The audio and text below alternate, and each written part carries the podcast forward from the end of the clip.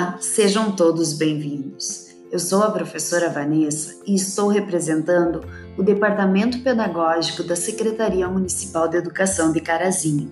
Estamos iniciando o segundo episódio do Conecta Rede Podcast e hoje iniciaremos o ciclo de conversa com a psicóloga Paula Hagman Menta. Paula é psicóloga clínica e organizacional atuando diretamente no mundo da psicoterapia infantil e do adolescente. Mestre em psicologia, com estudos voltados para as estratégias de aprendizagem em estudantes do ensino fundamental. Neste episódio, abordará o tema Crianças, Corona e Quarentena. Paula, seja bem-vinda, é uma alegria recebê-la. Olá, Vanessa. Eu agradeço muito o convite e espero hoje transmitir né, muito conhecimento e dicas sobre coronavírus, quarentena e crianças. Então, sabemos que hoje estamos vivendo em um tempo único na história e é natural que ele venha acompanhado de medo, preocupação e insegurança. Se para nós adultos é difícil compreender esse momento, imagina para as crianças. Uma das armas para esse momento é poder acolher os sentimentos que eles causam nas crianças. E o que é acolher? É estar disposto a escutar o que, o que a criança tem a falar, sem julgar e sem ter o compromisso em apresentar uma solução.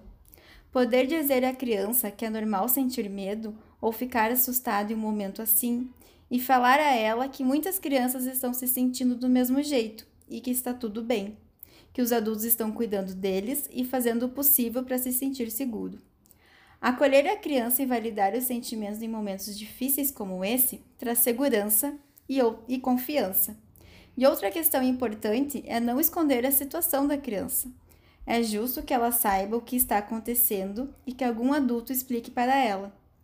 Pergunte a ela o que ela já sabe sobre o coronavírus e ajude a desmistificar alguns medos sobre essa doença. Não deixar a criança e a família tão expostas às informações também é bom. Fazer um filtro por você e pelos pequenos para diminuir a ansiedade e consumir informações a todo tempo não costuma ajudar. É importante passar uma mensagem de otimismo e segurança. As crianças já sabem que muitas pessoas estão trabalhando para o desenvolvimento da vacina? Que os adultos são responsáveis pela sua segurança? Que vai ficar tudo bem? Se não, que tal contar?